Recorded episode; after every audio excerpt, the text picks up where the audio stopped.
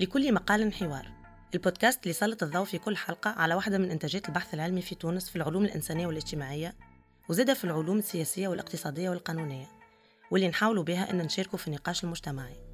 نستدعوا في كل حلقة باحثة ولا باحث تونسي. نشروا ورقات بحثية ولا مقالات وتقارير اللي تخص حياة الناس والسياسات العامة في البلاد ونعملوا معاه حوار. أنا آمنة المرنجي وهذه حلقة من بودكاست لكل مقال حوار. في الحلقة هذه من البودكاست اخترنا أن نحكيو على الماء. كثر الحديث في المدة اللي فاتت على تراجع الموارد المائية في تونس نحكيو على تصنيف تونس تحت خط الفقر المائي خاصة مع سنوات الجفاف المتواصلة وتراجع مستوى تعبئة السدود. حبينا نفهموا أكثر شنو الوضعية المائية في تونس؟ علاش نحكيو على تدهور ولا على أزمة عطش؟ هل هي نتيجة التغيرات المناخية فقط؟ كيفاش الدولة قاعدة تسير في المورد الحيوي المركزي هذا؟ وهل كانت تنجم تعمل ما خير؟ اخترنا أن ندخل للمبحث هذا من باب المنظومة التشريعية والقانونية للمياه في تونس. باش نحاولوا نفكوا البعد الهيكلي للتصرف في المواد المائية هذاك علاش نستضيف سي حسين رحيلي المختص في التنمية وتصرف في الموارد اللي كان كتب ونشر بحث بعنوان المنظومة التشريعية والقانونية للمياه في تونس. قراءة تحليلية ونقدية هي إصدار باللغة العربية عن مشروع المرصد التونسي للمياه لجمعية Nomad صفر ثمانية. تلقاوه PDF كامل ومجاني في موقع روزا لوكسمبورغ في تونس وتنجموا تلقاو الرابط في نص الوصف على انكفاضة بودكاست عسلامة سي حسين ومرحبا بك. مرحبا وشكرا على الدعوة ونأمل لكم النجاح والتوفيق في هذا التوجه. حبيت نسألك سي حسين أول حاجة باش نبداو الحوار. أه علاش مهم ان كي نحكيو على الماء؟ في السياق توا الوطني وزاد العالمي نتاع الماء إن ندخلوا من مبحث المنظومة التشريعية والقانونية. علاش اخترت إنك في خضم البحث نتاعك ولا الأشغال البحث اللي تقوم بها إنك تتناول المنظومة التشريعية للمياه في تونس؟ هو تناول الجانب التشريعي والإطار القانوني لموارد المائية خذيناه بتوازي مع التقييم المواطني للماء اللي عملناه بداية من سنة 2018 و19 في إطار النشاط المرصد التونسي للمياه وجمعية رومات 8 وإحنا نؤمن أن الإطار القانوني ما هو إلا آلية لتطبيق رؤية والسياسة.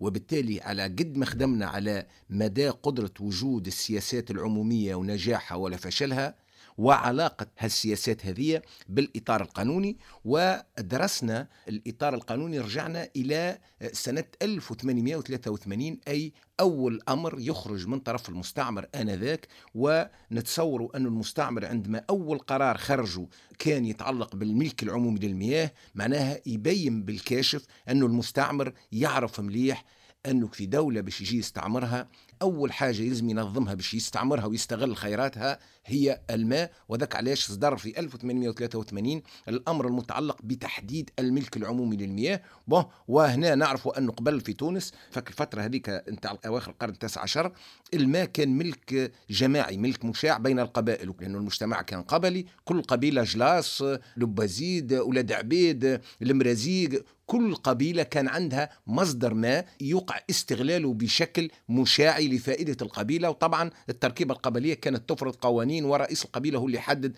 معناها العملية هذه. المستعمر جاء ويحب يضرب البنية هذه ويحب يهيمن على كل الموارد المائية وخاصة على الملك العمومي للمياه. ونحن نعرف أن الملك العمومي للمياه حتى اللي توجد في مجلة المياه في 1975 لم يكن إلا ترجمة معناها حرفية للمفهوم نتاع الملك العمومي للمياه اللي توضع في القانون أو الأمر. جكروا نتاع 1883 اللي وضعه المستعمر هذاك علاش اليوم الإطار القانوني مهم؟ لأنه هو اللي باش يحدد كيف نعبئ كيف نستغل كيف نستعمل ولأي أهداف نستعمل الموارد المائية. سي حسين قبل ما ندخل المفهوم الملك العمومي للمياه في الدراسة فما حاجة شيقة شوية بالنسبة لي أنا وهي تتناول التاريخ كيفاش تاريخيا علاقة الناس اللي كانت سكنت على التراب هذايا بالماء.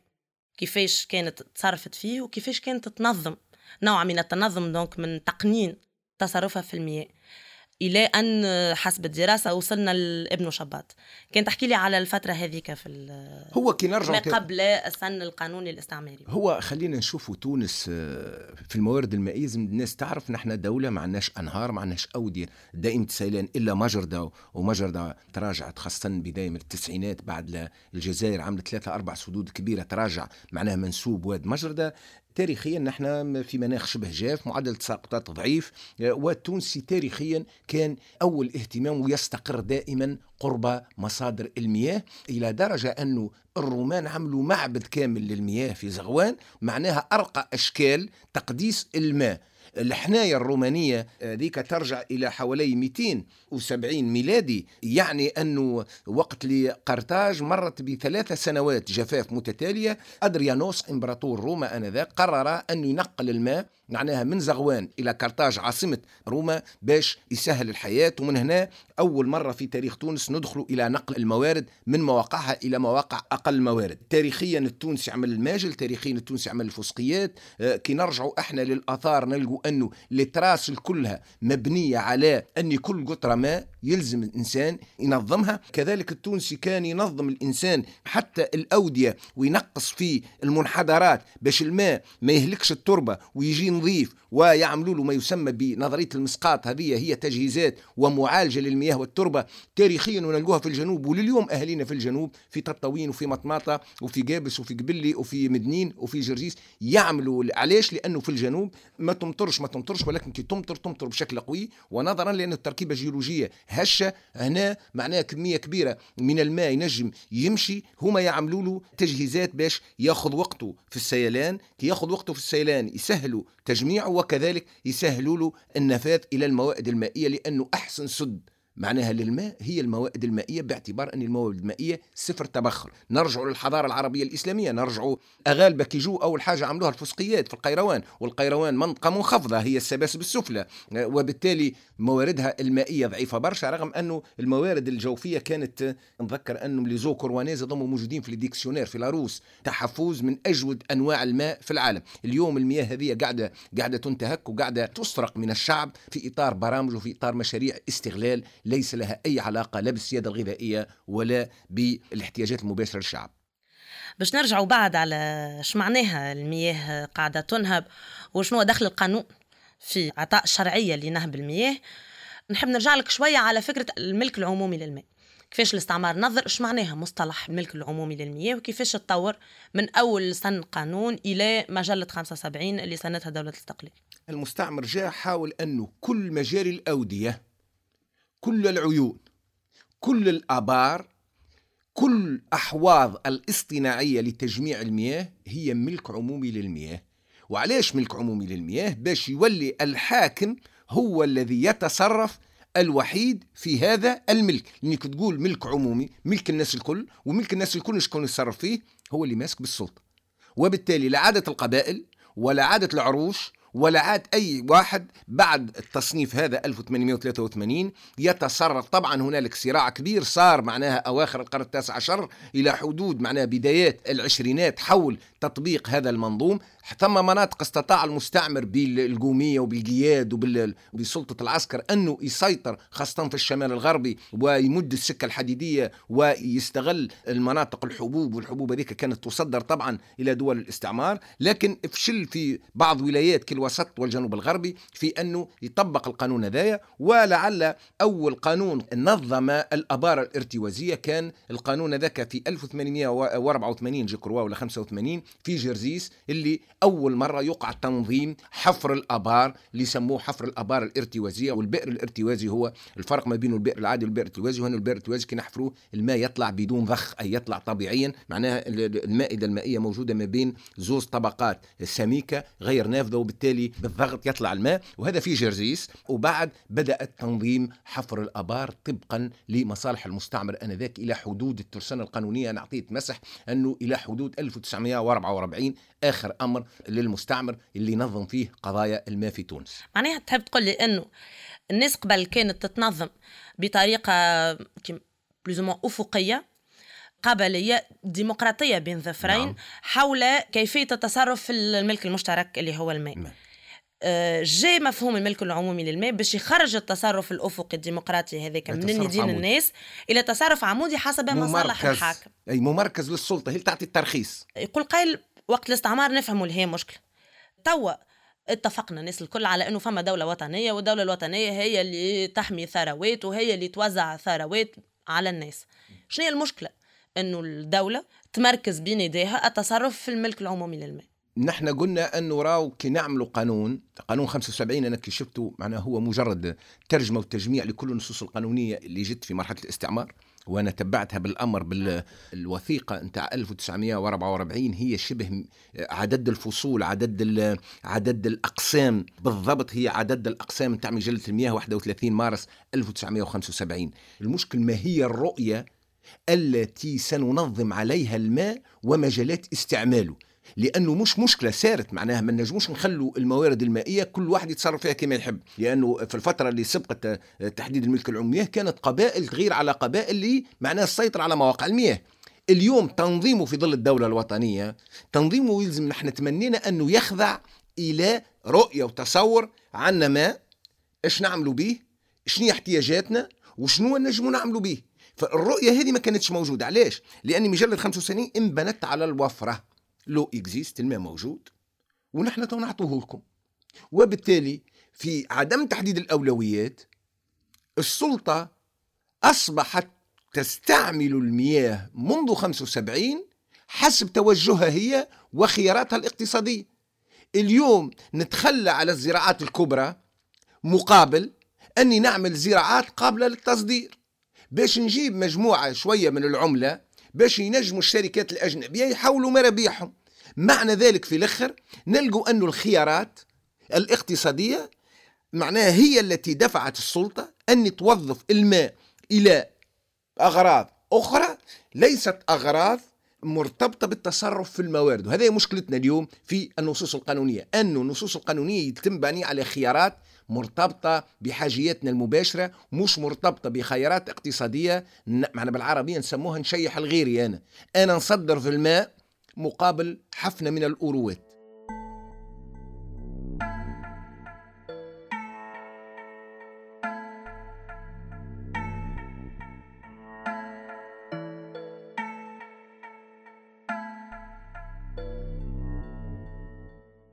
فما نقطة أخرى حكيت عليها في الدراسة هي التصرف آه، في الماء في المجال الريفي أو ما يعرف بالجدايا والمشاكل نتاع الجدايا كان زيد توضح لنا أكثر لي ريبركسيون نتاع التنظيم هذايا على التنمية الريفية ولا على حياة الناس في الريف أكثر. هو المشكل هذا اطرح بشكل كبير على مستويين. كيف ننظم استعمال مياه الري ومياه الشرب في المناطق الريفية؟ طبعا لأنه الشركة التونسية لاستغلال وتوزيع المياه اللي أحدثت من عام 1968 كانت مهمتها إيصال الماء الصالح للشراب في المناطق العمرانية.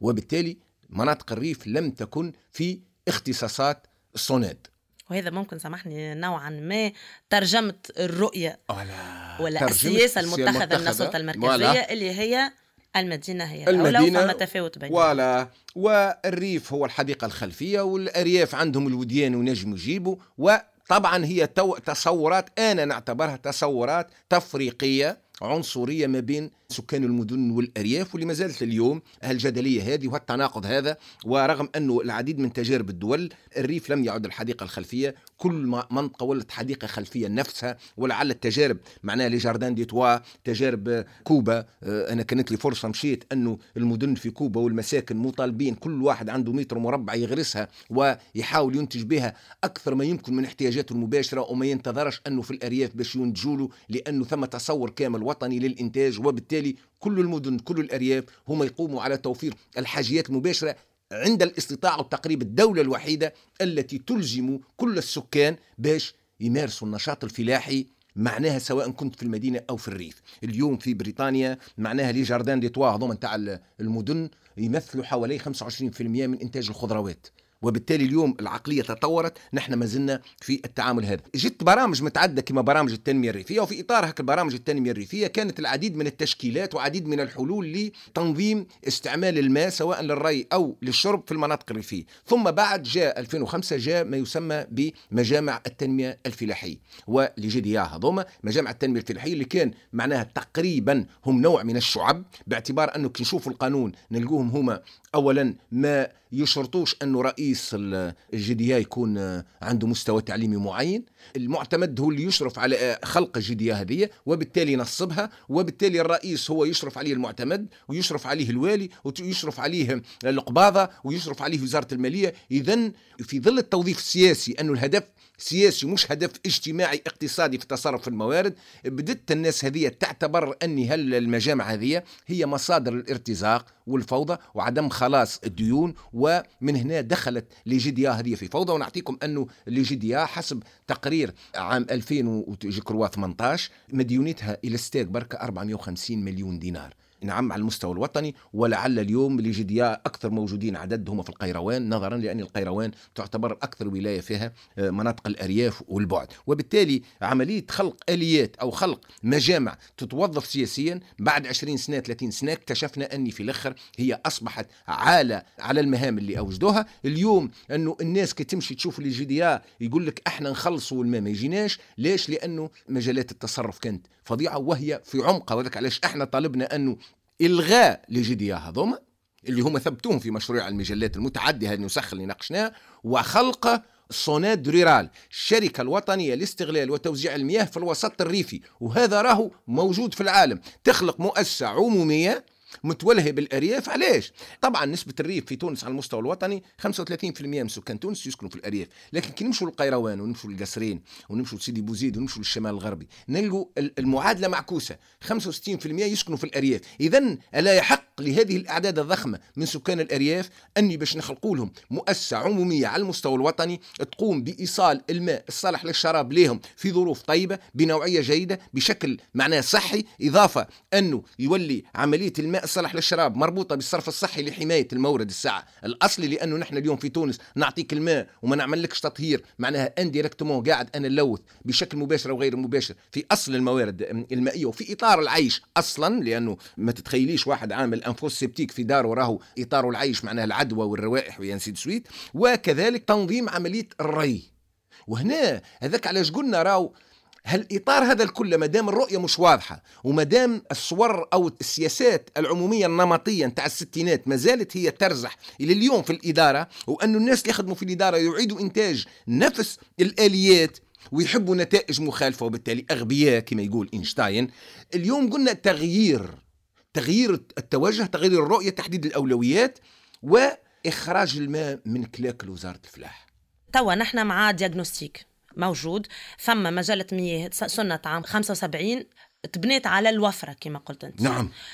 شنو خلطنا شنو خلطنا توا؟ ندخل diagnostic توا في تونس. شنو les répercussions ولا التبعات اللي ما نحكيو على عطش على انقطاعات في المياه على حركات احتجاجية طالب بالماء على برشا حاجات. كانت تزيد تعطينا أكثر على شنو ما تبعات من 75 نفهم 75 عدد سكان تونس كان 5 ملايين و600 تقريبا. وكانت كميات المياه فانا آنذاك معناها كانت ما ثماش تحولات مناخية كانت تساقطات عادية كانت سياسة السدود رغم اني اليوم الناس تحولت من السدود التقليدية للسدود الجوفية لتنقيس من ظاهرة تبخر خاصة مع ارتفاع درجات الحرارة في مناطق كما المتوسط يعتبر أكثر منطقه باش تتأثر بالتحولات المناخية وهذا نشوف تجارب في إيطاليا وفي إسبانيا غيروا totalement من النقل وتجميع المياه في فضاءات معناها هوائية. اليوم نلقوا أنه النص القانوني إذا كان ما يتبعش تحولات اليوم راهو ارتفاع الطلب تنوع الاقتصاد الخيارات. أغرقنا بلادنا باستغلال الماء في مجالات تصديرية خاصة بعد اتفاق الشراكة 95 اللي طلبوا منا باش نصدروا لهم البطاطا في غير وقتها والطماطم في غير وقته والفلفل في غير وقته. وقال لك أنا ما حليت لك الفلاحة لكن وقتاش؟ تصدر لي الدلاع وصدر لي البطيخ وصدر لي الفراز وصدر لي الطماطم. وهذه كلها منتوجات مستهلكة للماء. الكمية قاعدة تتراجع. الاستهلاك قاعد يزيد والطلبات قاعدة تزيد وإطار عيش التوانسه تبدل. في الإطار هذا الكل لا ثم مراجعة للخيارات لا للسياسات العمومية ولا للإطار القانوني. شنو نقولوا إحنا؟ 95 خرجنا ضمن 27 دولة تعاني stress hydrique وهذا معقول. استنزاف للموارد المائية واستخراج كميات ماء من المياه العذبة أكثر من قدرة تجددها.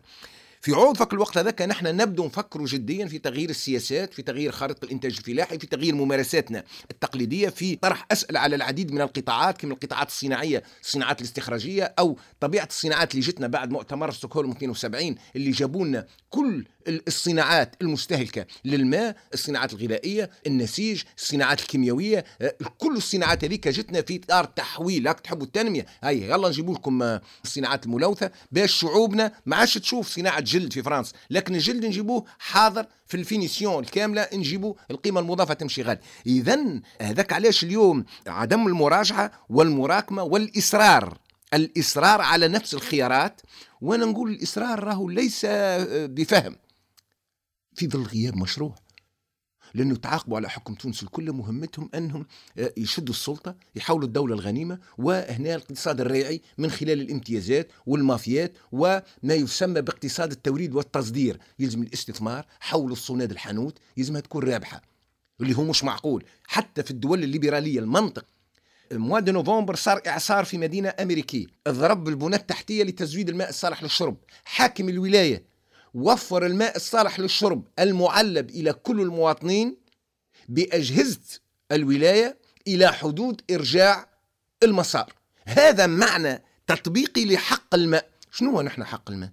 حق الماء نقصوا عليك وما تعرفش أنت نجم تروحي لدارك العشيه تجي تحل الروبينيه آه تقري بلاغ بعد نهارين راهو ثم غلق. نحن لم نعلن حتى حالة الجفاف قرار تعلن حالة الجفاف. ليش؟ لأنه إعلان حالة الجفاف فيه تبعات.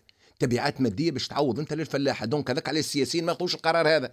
malgré العالم الكل نحن تو نعانوا في حالة الجفاف. إسبانيا أعلنت 1 جانفي 2023 حالة الجفاف الوطني ومنعت تصدير الماء إلى البرتغال. 20% من البرتغال الماء اللي صالح للزراعة كان يجيهم من إسبانيا. أوقفوا. donc العالم الكل يعيش إشكاليات هيكلية لكن الإشكاليات هذه يلزمها خطط بديلة. نحن statu quo وكان ترجعي أنت للنص القانوني اللي توا قاعد يتناقش. سي حسين حبيت نسألك على هذا إنه مش ما فماش تغيير لل للقانون للمنظومة القانونية لأن نسمعوا عن سنوات على آه، مجلة جديدة للمياه على تغيير مجلة المياه على قداش من مرة المسؤولين في وزارة الفلاحة ولا الوزراء بيدهم اللي تعاقبوا يقولوا آه، ما نجموش ناخذوا قرارات جريئة لأنه النص القانوني ما يخولناش يلزمنا نبدلوا آه، مجلة المياه.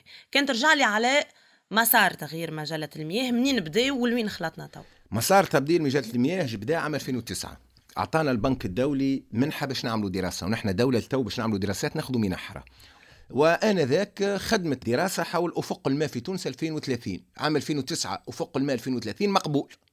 به؟ تعمل مشروع مجلة مبني على تخصيص الملك العمومي للمياه وهذا هدف البنك الدولي. وهذاكم هم المانحين والممولين ديما يدفعوا إلى خلق أسواق لشركاتهم باش يستثمروا. حلينا لهم أسواق في التعليم أسواق في الصناعة أسواق في الصحة خلينا لهم أسواق في النقل أسواق في اليوم الماء كخدمة سوق. سوق. به. تعاملت في 2009 2010 حضرت نسخة بالفرنسية وأنا أعلم حتى الناس اللي عملوها. جاء 14 جانفي كله وقف. بداية من 2014 بدأت تظهر النسخ ترجمت بالعربي وبدت. ومن 2014 حتى ل 2020 خمسة نسخ من مجلة المياه. خمسة نسخ على مستوى وزارة الفلاحة على مستوى المجلس الوزاري ولا وين بالضبط؟ خمسة نسخ اللي تجبدوا وتنقحوا. مجالس وزاريه وزارة الفلاحة الاستشارات انسي سويت وفي كل المرات المجتمع المدني فكر الفترة هذيك كان مجتمع شرس وقوي برشا وخدمنا مليح على المستوى هذايا وأقولها أن استطعنا أن ندفعهم باش يغيروا برشا مجالات. في آه، توضيح الرؤية في تحديد الأولوية في إدخال البصمة المائية في الحديث عن المياه الافتراضية وتوضيحها بشكل جيد في إعادة النظر في الملك العمومي للمياه. بل وصلنا نتناقش معاهم في قضية ما زالت تدرس هي الكمية الحياتية المجانية للماء في تونس. إيش معناها الكمية الحياتية المجانية؟ هو أنه انطلاقا من أنه الماء هو عنصر حياتي يلزمك تضمن القيمة الحياتية الدنيا لأي مواطن من الماء مجانا. وفي العالم تم الاتفاق على 40 إيتر لكل مواطن في اليوم. فات ال 40 لتر يخلص. آه معناها تحب تقول إنه فاتورة الماء باش تولي عندي 40 لتر في اليوم أنا كشخص أكثر من 40 لتر في اليوم نخرز أقل بلاش وهذا نضال آه، نعطيكم في جنوب افريقيا في البرازيل آه، في ألمانيا في العديد من الدول قاعدة منظمات مجتمع مدني يربطوا ما دام الماء هو الحياة يلزم أمام ارتفاع أسعار المياه في هذه الدول يلقوا أن ثم ناس ولت عاجزة على الإيفاء بتعهداتها أمام الشركات الأجنبية خاصة نعطيكم زوز تجارب اللي هي دكار في السنغال وعندكم مدينة الدار البيضاء في المغرب. الزوز اللي حاولوا يجربوا معناها قصقصة مياه الشرب وكانت التدمير كبير برشا للخدمة الحياتية هذه. هذاك علاش إحنا قلنا يلزمنا نبدو نفكروا وندفعوا التغيير إلى أقصاه تحت خاصة تحديد الأولويات إلزام الصناعيين بتقديم دراسات جدوى مائية العمل على تغيير الخارطة الفلاحية في استغلال المياه تحديد الأولويات حسب الاحتياجات إعادة النظر في سياسة تعبئة الموارد المائية بشكل كبير وبالتالي إعادة النظر فيما معنى الملك العمومي للمياه لأنه ثم تناقض. راهو الملك العمومي للمياه راهو ثم ناس تقول لك علاش تحدوا أصلا؟ هو ملك عمومي للمياه أنا مواطن. الواد جزء مني هذاك ما تقول لي ملكي. أنا علاش تحدد لي شروط استغلال الواد؟ يتعدى من قدامي. نحط flexible و pompe أنا غيرت من مجرى الواد باش نستهلك اللي نحب. اذا محاصرة كل أشكال استعمال الماء بشكل غير قانوني. ال clandestinité منين تجيه؟ موكي يضغط القانون ما يحلش مشاكل العباد نلتجئوا للأبار العشوائية. لأنه العبارة العشوائية في قبلي لو كون جال كون جت السلطة عندها رؤية وتوضيح كانت تكون عندنا 8000 بئر عشوائي واليوم سقط المعبد على من عليه. هي 8000 إي نعم ماذا إحصائيات آخر الإحصائيات في 10 سنين. اذا اليوم ال ال الواقع القانوني المجلة وقفت ورغم الخروقات اللي تعملت رأي في النسخ لأن الوثيقة اللي ناقشها البرلمان 2020 مش هي الوثيقة اللي صادق عليها مجلس الوزراء 2019 لا صار تحيل أنه البرلمان ناقش مجلة أخرى خرجت directe من وزارة الفلاحة ومن هنا سيطرة اللوبيات. علاش؟ لأنه الماء قرروا أن يكون مستقبل استثماري لبعض اللوبيات وبعض الشركات الأجنبية.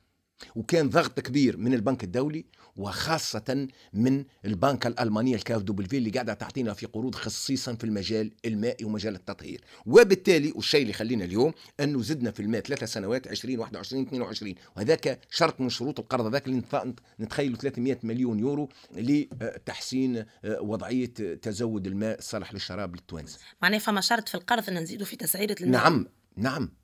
وزاد الماء في plein كوفيد 2000 أفريل 2020 والقرض تصادق عليه في مارس 2020 زدنا الماء أفريل 2020 أفريل 2021 وأخيرا أفريل 23 واللي التسعيرة خرجت آه، في الجورد هي آه، الناس دفعتها وهي خرجت في الجورد في ديسمبر وفي نوفمبر والناس كلها قالت لا الماء زاد الماء أنتم زادوا ما فقتوش به ورجعت الناس للفاتورات وفعلا اكتشفوا أنه في كل أفريل من كل سنة زادت كمية الماء وبالتالي اليوم كي نقولوا راو الإطار القانوني بدون رؤية ما ينجمش يحدد. الإطار القانوني جديد معناها مجلة المياه اللي صار عليها تحايل كما قلت وخرجت هذيك مجلة أخرى. صحيح دخلت. وين وصلت؟ تو هذيك أكلها الحمار مع البرلمان.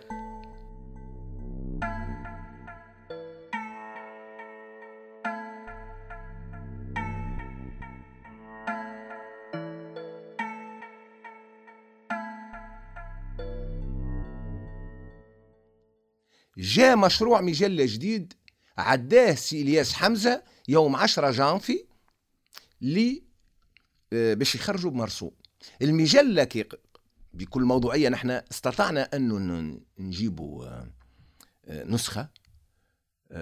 اكتشفنا أني أردأ من مجلة 1975 شنو اللي أردأ فيها؟ أردأ فيها أولا العقلية كأني مثار شيء في تونس من 75 لليوم ما صار حتى شيء.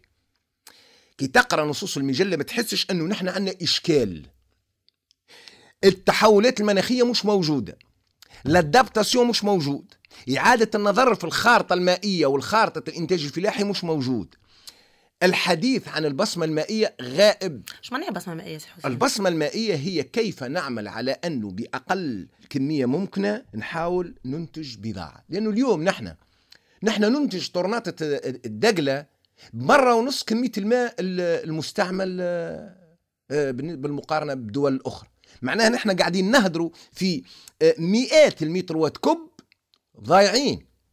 اليوم هكتار طماطم نورمالمون نعملوا دراسة هكتار طماطم قديش يلزموا حد كمية الدنيا باش يعطيني المردودية. وهذا هو البصمة المائية. هي كمية الكمية الدنيا من المياه العذبة لإنتاج مادة معينة. اليوم هذايا يلزم بحث علمي ويلزم متابعة ويلزم إرشاد فلاحي ويلزم خدمة على الميدان لأنه نحن نستهلك في 77% من إمكانياتنا المائية السنوية في القطاع الفلاحي. كي نخدموا الخدمة هذه نحن رانا نجم نفضلوا كميات كبيرة من الماء ونحافظوا إن لم أقل نزيدوا. الناس خدمت راه خدمت إسبانيا على الطماطم خدموا في تركيا على الطماطم تخدمت في برشا دول والبصمة المائية ولت هي ما يسمى هيدريك هي اللي قاعدة توا العمل على استعمال أقل ما يمكن من المياه بأكثر جدوى ممكنة. من هنا جينا نحكوا على تثمين المياه. إيش تحكي للمشروع المجلة التعيس هذا؟ يحكي على تنمية الماء. ما معنى تنمية الماء؟ هل يمكن الحديث عن تنمية مورد؟ المورد نحميه؟ نثمنه أي أني نستعمله ديما باش يعطيني حاجة ذات قيمة مضافة عالية وما نهدروش. أما كي تنميهش معناه أنت تنمي الاقتصاد تنمي الفوسفات développer l'eau c'est quoi وهنا عقلية التنمية تعطيك فكرة كيف نحاول أن ندخل الماء. ما نعطيش القيمة الطبيعية والقيمة القيمة الحياتية والاجتماعية نعطيه القيمة الاقتصادية وكاتبين هم. عنده بعد اجتماعي لكن ما شرحوش لكن عنده قيمة اقتصادية وبيئية. ما هي القيمة البيئية للماء والقيمة الاقتصادية؟ وكلمة البيئية كأني زايدة. علاش؟ لأنه ما تعرف الديكور.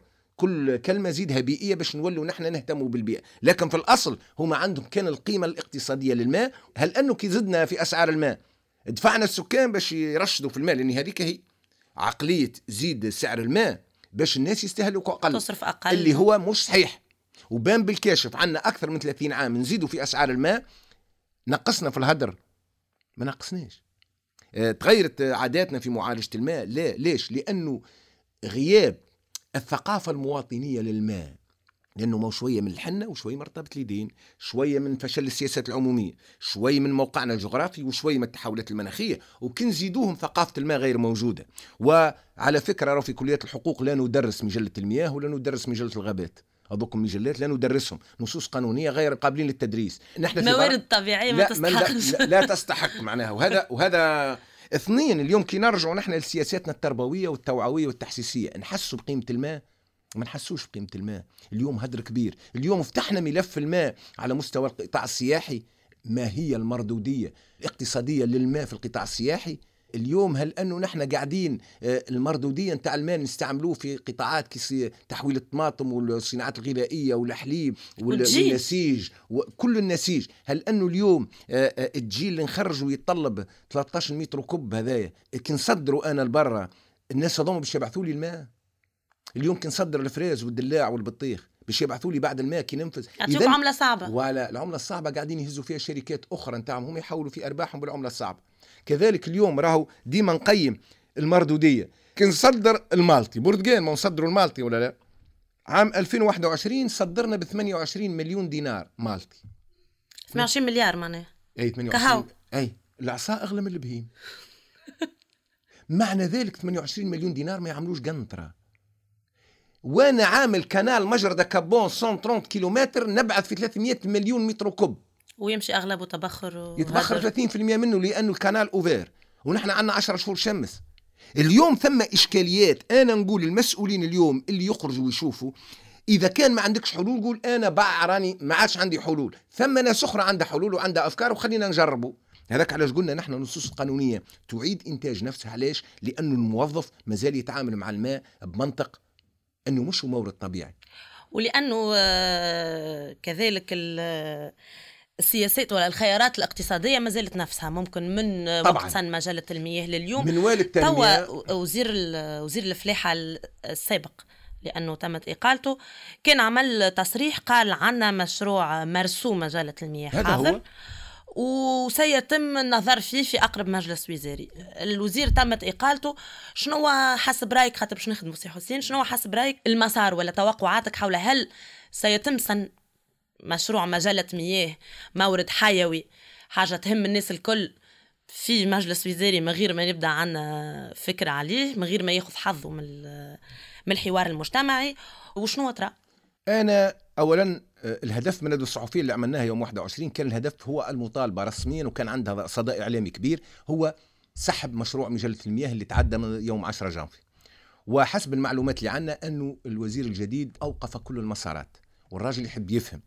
ولعل الندوة الصحفية والضجة الإعلامية اللي خلقتها والحملة الكبيرة الإذاعية لمدة شهرين إحنا كنا حاضرين ميدانيا في الحصص الإذاعية على وضعية الماء والدعوة للحوار والدعوة تنجم تأثر وإيقاف المسار وعندما يوقف المسار نأمل أنه المسار ينطلق بمسار تشاركي رغم معناه الأمل الضعيف ولكن قدرنا في المجتمع المدني وقدرنا كمختصين وقدرنا كغيورين على البلاد هذه الماء ضروري أن نواصل النضال من أجل أن الماء يبقى معناه حياتي الماء يبقى قيمة حياتية وقيمة اجتماعية وتثمين اقتصادي لازم يكون ذات قيمة مضافة عالية.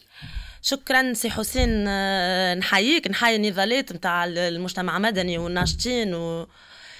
أي حتى في في الإطار هذايا اللي نقولوا إنه ممكن الحيز الحركة والتأثير قاعد يقل لكن آه، هانا قاعدين نشوفوا اللي, اللي ضغط الناس وضغط آه، في الميدان قاعد يعطي في نتيجة وقاعد قاعد يدفع الدولة ولا السلطة أنها تتراجع على خيارات آه، غير وطنية وخيارات غير عادلة. شكرا جزيلا سي حسين. bon travail يعيشك. لكل مقال حوار. الحلقة الرابعة. المنظومة التشريعية والقانونية للمياه في تونس مع حسين رحيلي كتابة وإخراج آمنة مرنيكي مونتاج وتصميم صوتي أسامة جيدي. بالتعاون مع كامل فريق انكفاض.